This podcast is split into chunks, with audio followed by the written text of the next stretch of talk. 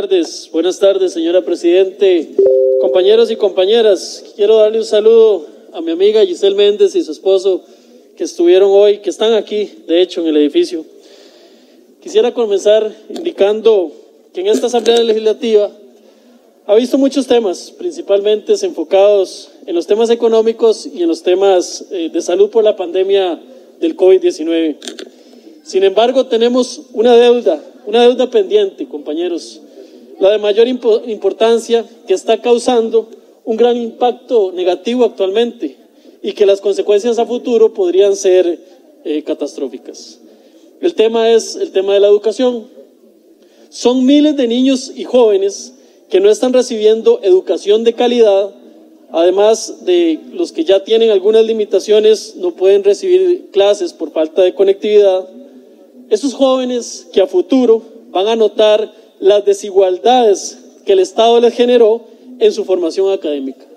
Simple y sencillamente porque hay un sector que que tiene una problemática grande y que el gobierno no ha querido o no se apresuró a darle conectividad porque simplemente este, el Ejecutivo como tal no es capaz de resolver un problema entre sus propias instituciones del Estado.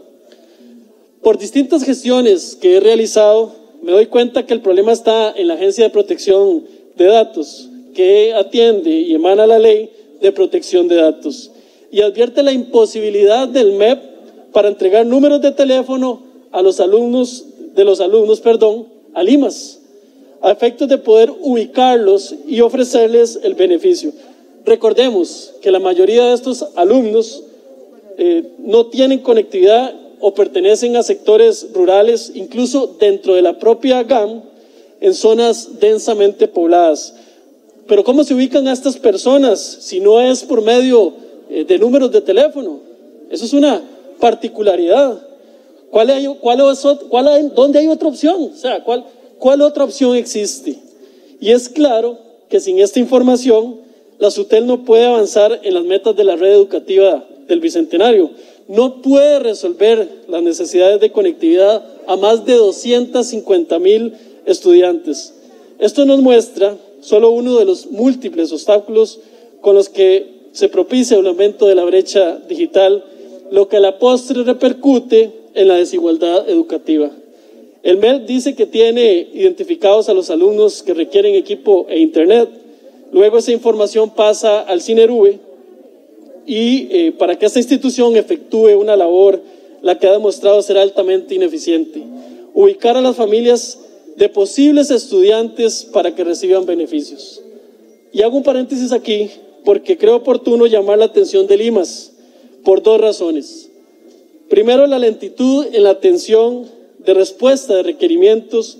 Segundo, la cuestionable práctica de sentarse a esperar que las personas en condición de pobreza y pobreza extrema visiten sus oficinas para ser atendidos. ¿Por qué no vemos a instituciones, a representantes de esta institución que salgan a buscar en los semáforos, en los peajes, en los precarios, o en cualquier esquina donde impera la angustia, el hambre y la necesidad. ¿Por qué tenemos que imaginarnos a un funcionario de Limas dentro de un escritorio? No.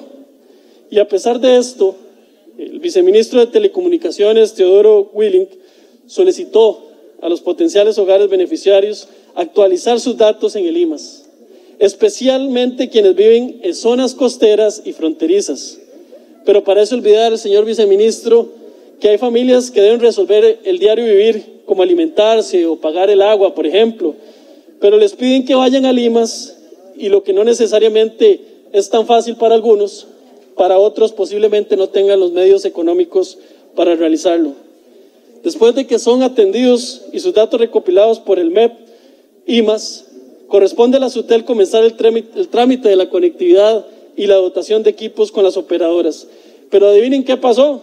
Solo el 10% de los datos han sido eficientes para brindar soluciones. El otro 90% son datos erróneos que no corresponden o que tienen algún error.